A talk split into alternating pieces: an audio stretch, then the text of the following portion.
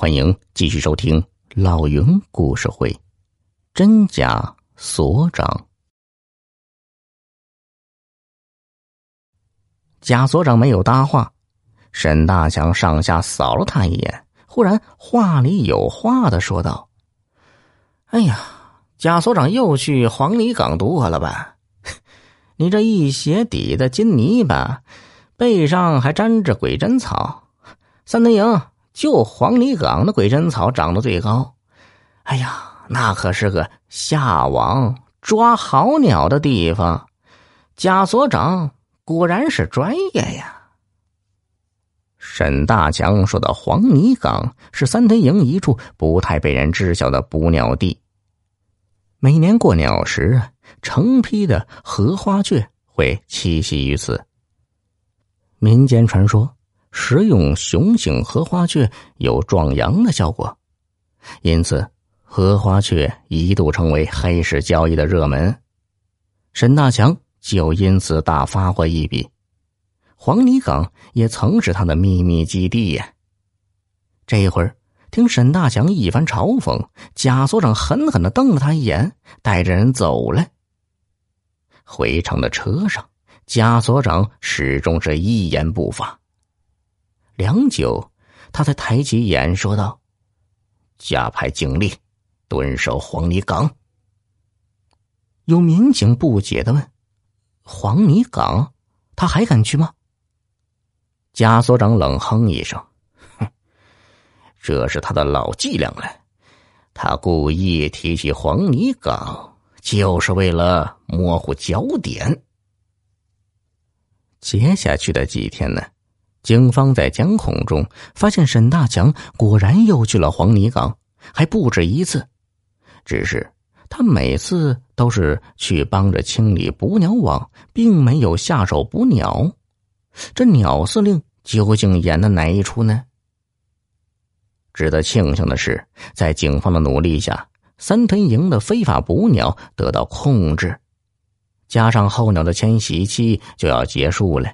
民警们终于能松口气了。这一天中午时分，三屯营边上一个叫野鸡滩的地方，来了一个背着黑包的男人。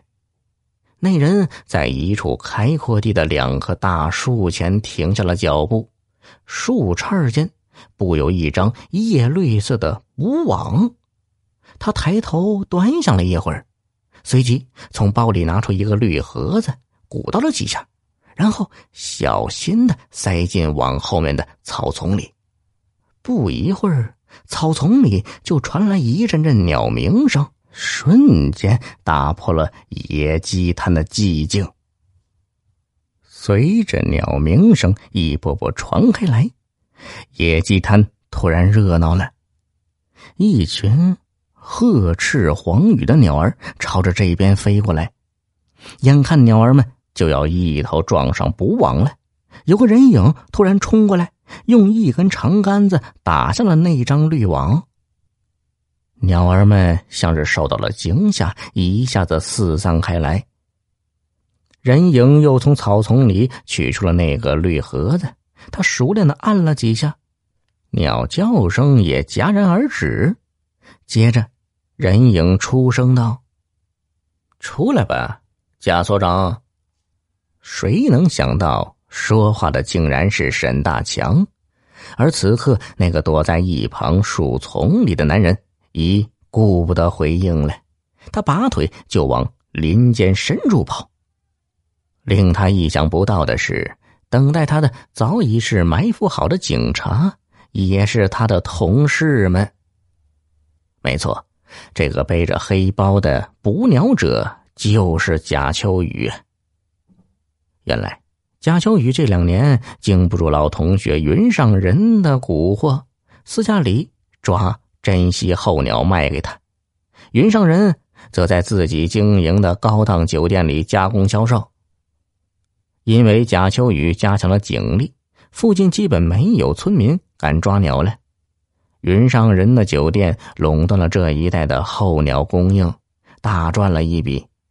而贾秋雨故意把打击目标定在沈大强身上，就是要替他自己背黑锅。